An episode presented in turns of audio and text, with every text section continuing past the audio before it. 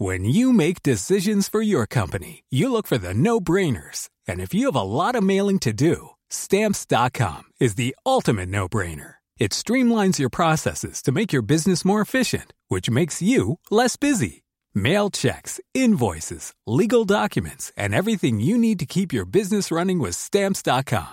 Seamlessly connect with every major marketplace and shopping cart. Schedule package pickups and see your cheapest and fastest shipping options from different carriers. With rates up to 89% off USPS and UPS rates. And with the Stamps.com mobile app, you can take care of mailing and shipping wherever you are. Make the same no-brainer decision as over 1 million other businesses with Stamps.com. Sign up with Code PROGRAM for a four-week trial, plus free postage and a free digital scale. No long-term commitments or contracts. That's stamps.com.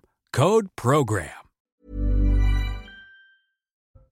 Trouver un compromis à tout prix. Un dîner de crise s'est tenu ce mardi soir à l'Elysée en présence des ministres concernés par le projet de loi immigration. Après l'adoption d'une motion de rejet, le gouvernement a décidé de convoquer une commission mixte paritaire.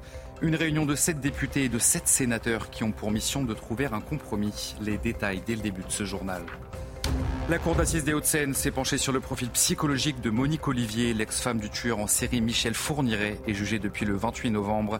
Les experts décrivent une femme très intelligente, passive et soumise à son mari. Une femme plus manipulable que manipulatrice, mais pour autant responsable de ses actes. Les corps de deux otages détenus par le Hamas ont été retrouvés par l'armée israélienne. Il s'agit des corps d'Eden Zakaria, 28 ans, et de Ziv Dado, 36 ans. Pendant ce temps, l'offensive israélienne se poursuit dans l'enclave palestinienne. L'Assemblée générale de l'ONU réclame un cessez-le-feu humanitaire à Gaza. Et enfin, les Lensois peuvent être fiers. Ils sont qualifiés pour les barrages de la Ligue Europa ce mardi soir. Une victoire de Buzyn acquise au bout du suspense face au FC Séville devant leur public. Les images, les buts et les réactions dans votre journal des sports.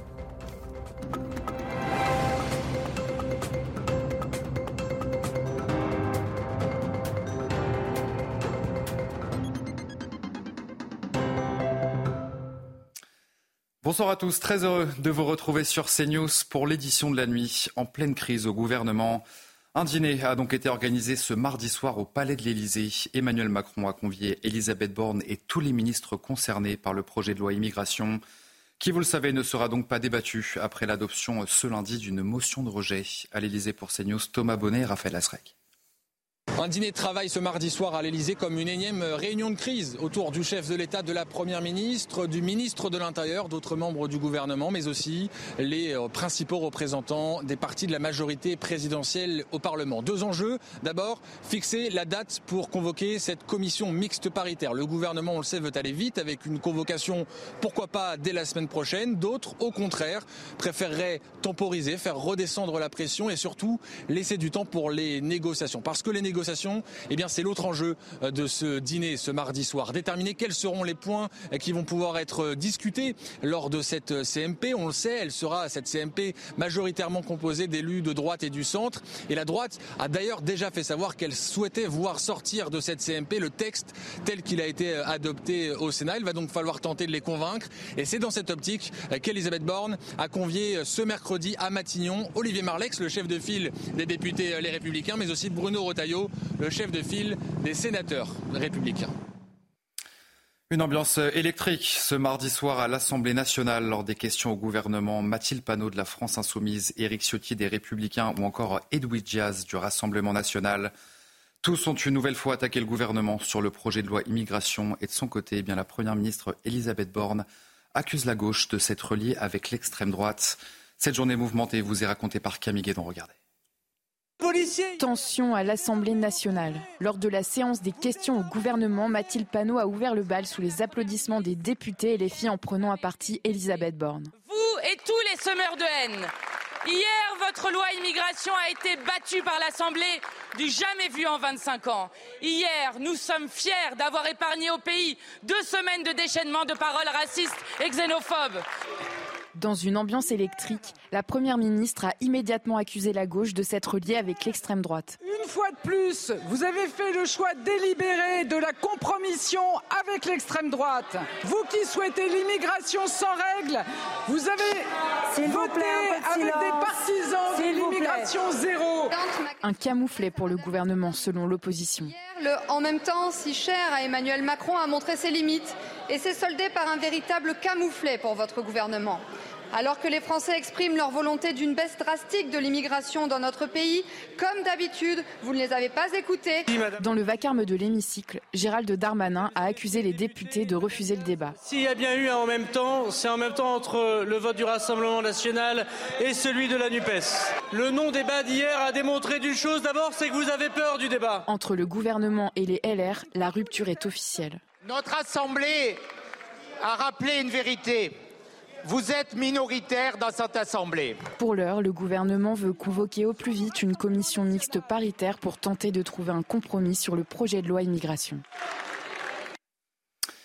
L'exécutif va donc convoquer une commission mixte paritaire sur le projet de loi immigration, une réunion de sept députés et de sept sénateurs qui ont pour mission de trouver un compromis.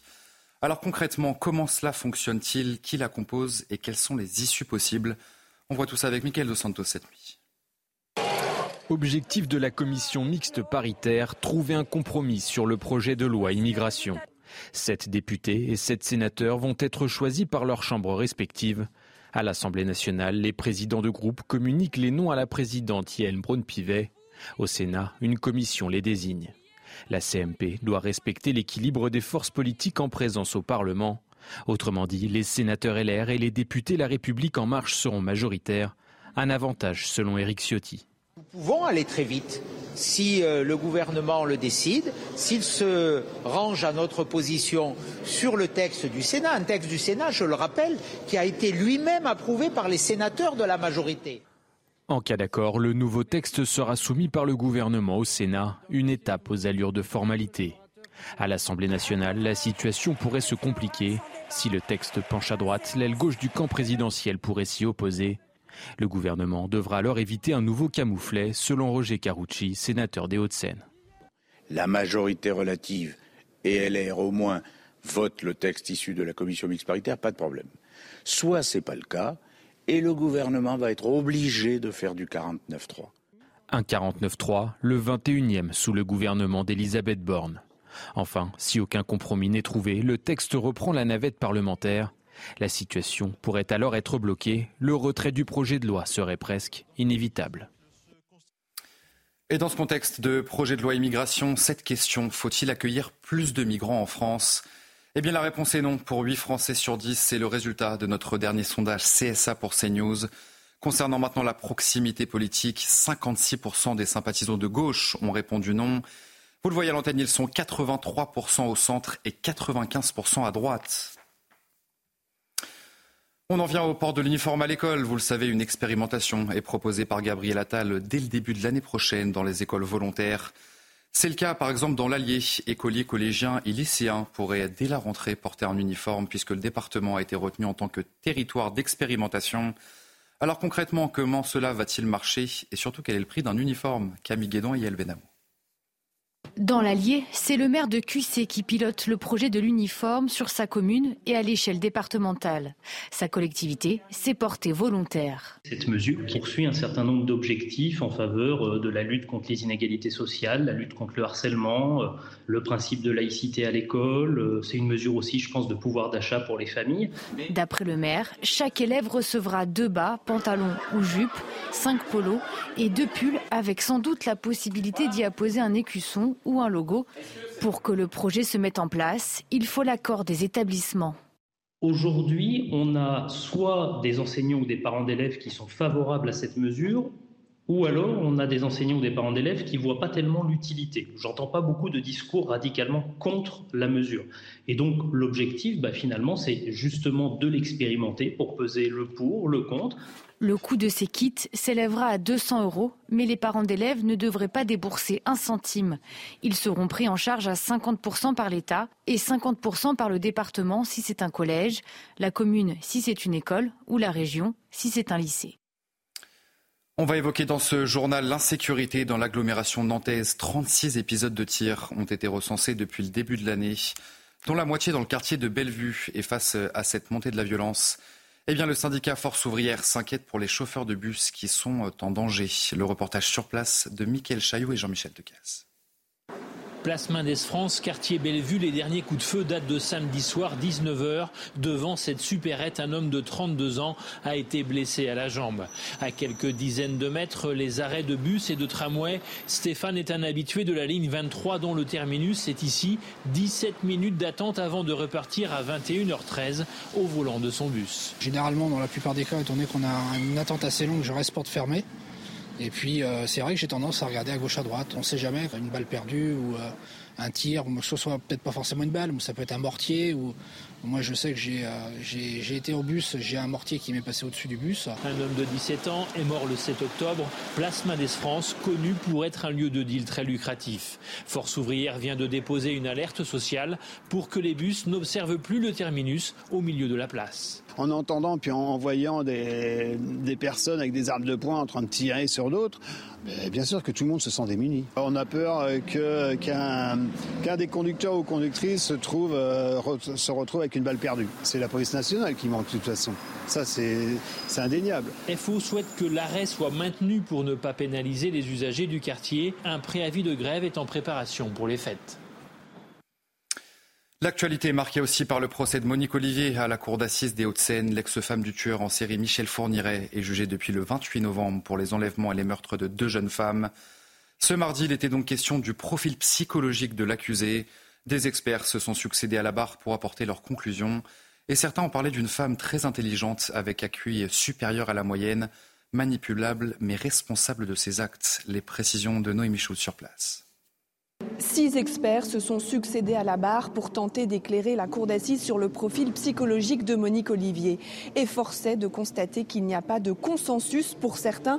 Monique Olivier est une femme passive, soumise à son mari, plus manipulable que manipulatrice, mais pour autant responsable de ses actes. D'autres experts ont dépeint une femme très intelligente, dotée d'un QI largement supérieur à la moyenne, avec un rôle actif dans la dynamique criminelle du couple. Pour l'avocat de Monique Olivier, thèse-là est contestable. Elle revient à amoindrir le rôle de Michel Fourniret. Le problème, c'est les vases communicants. Plus vous faites monter Monique Olivier dans sa responsabilité parce que vous avez envie de la salir plus que ce qu'elle mérite, plus vous diminuez Michel Fourniret.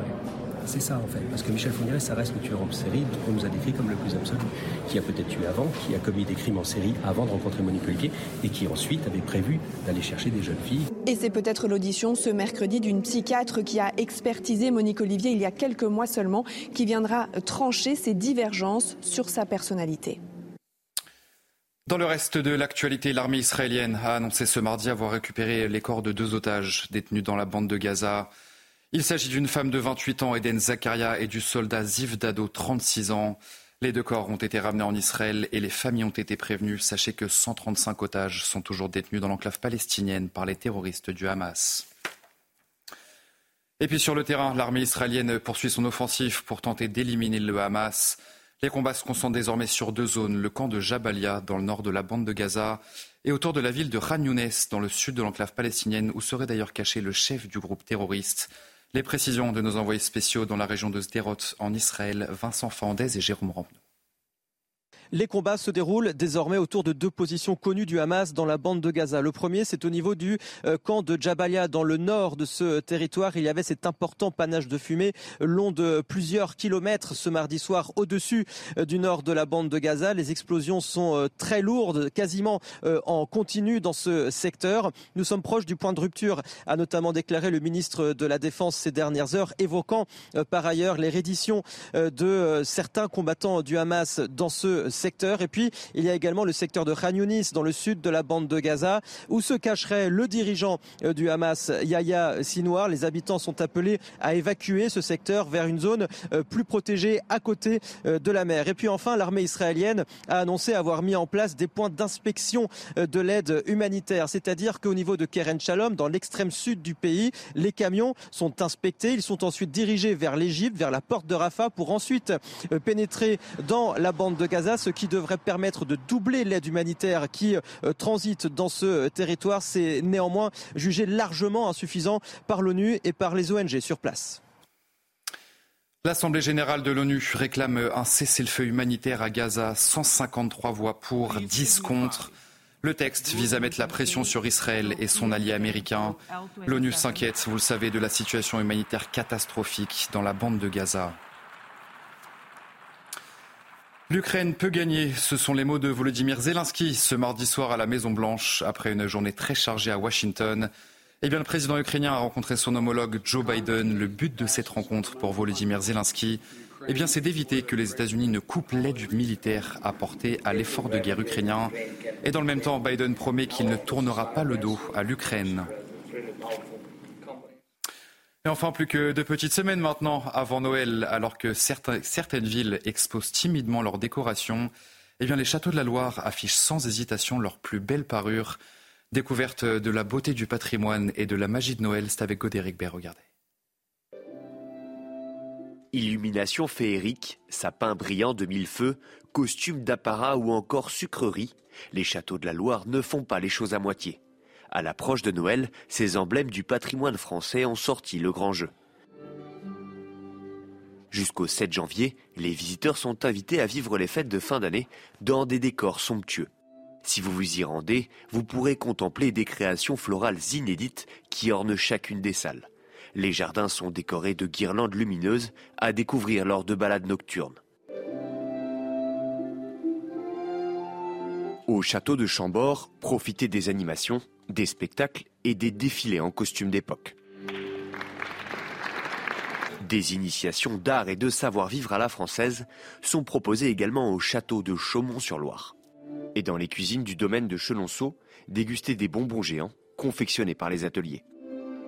Une occasion pour les familles de découvrir ou redécouvrir le rayonnement de la culture française dans une ambiance magique hors du temps. Allez vous restez bien avec nous sur CNews. Dans un instant, votre journal des sports. On va revenir bien sûr sur la victoire de Lens mardi soir en Ligue des Champions.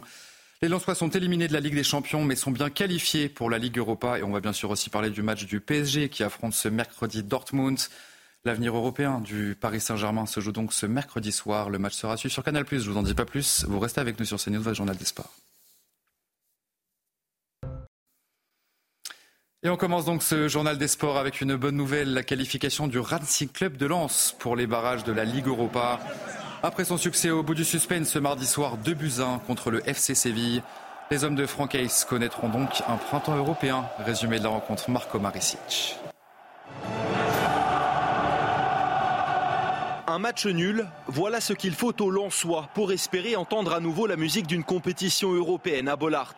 Seulement, l'entame de match n'est pas bonne. 31% de possession et un seul tir au but. Les 100 et or sont méconnaissables, au contraire de Sévillan, bien plus entreprenant. Frappe de Rakitic Oh, À la mi-temps, seul le score est positif. Séville continue à pousser. La barre transversale vient sauver les Lensois en début de seconde période. Mais les Andalous s'exposent aussi à des contres. Sur cette passe d'Eliwai, Medina est accroché. Penalty pour les 100 et 63e minute, Lance impose sa chance Frankowski pleine lucarne 1-0 pour les Lensois qui foncent vers la Ligue Europa Mais l'euphorie ne dure pas longtemps car 12 minutes plus tard, Séville obtient un penalty pour cette faute de Medina. Sergio Ramos manque l'occasion d'égaliser, mais Brice Samba n'avait pas au moins un des deux pieds sur la ligne. Penalty à retirer. Ah, la panenka de Sergio Ramos Lance va trembler, mais les 100 et or vont finir par exulter dans le temps additionnel. Angelo Fulgini pour une balle de match, pour une balle d'Europe Fulgini, oui Succès, 2 buts à 1 et direction la Ligue Europa. Je vous propose à présent d'écouter Florian Sotoka. L'attaquant lensois est forcément satisfait de ce résultat. On l'écoute donc ensemble.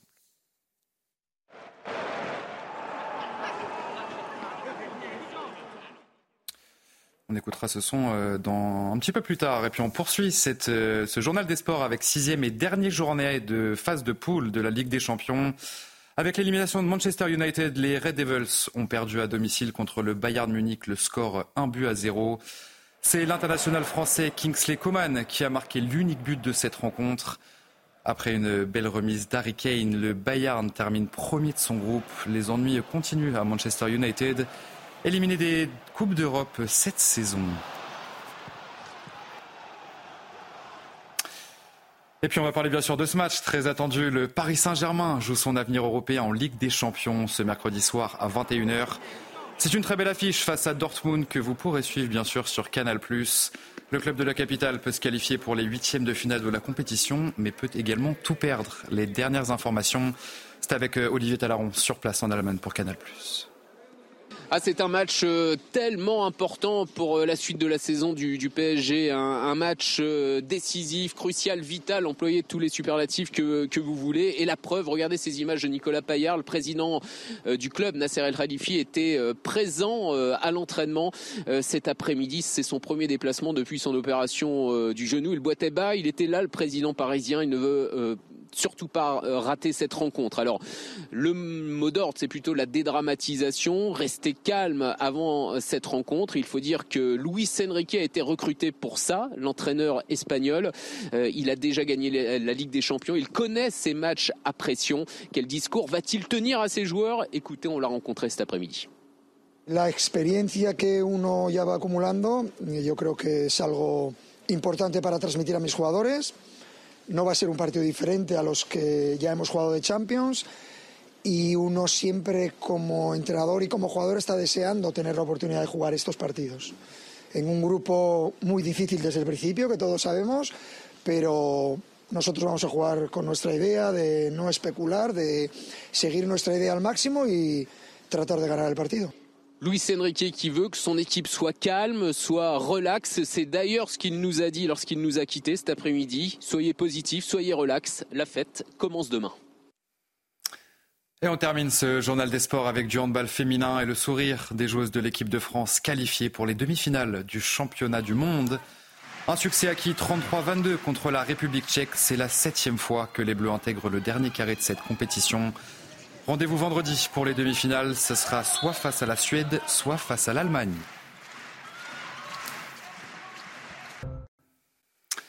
Allez, vous euh, restez bien avec nous sur CNews. On se retrouve dans un instant pour un prochain journal. Trouver un compromis à tout prix. Un dîner de crise s'est tenu ce mardi soir à l'Elysée en présence des ministres concernés par le projet de loi immigration.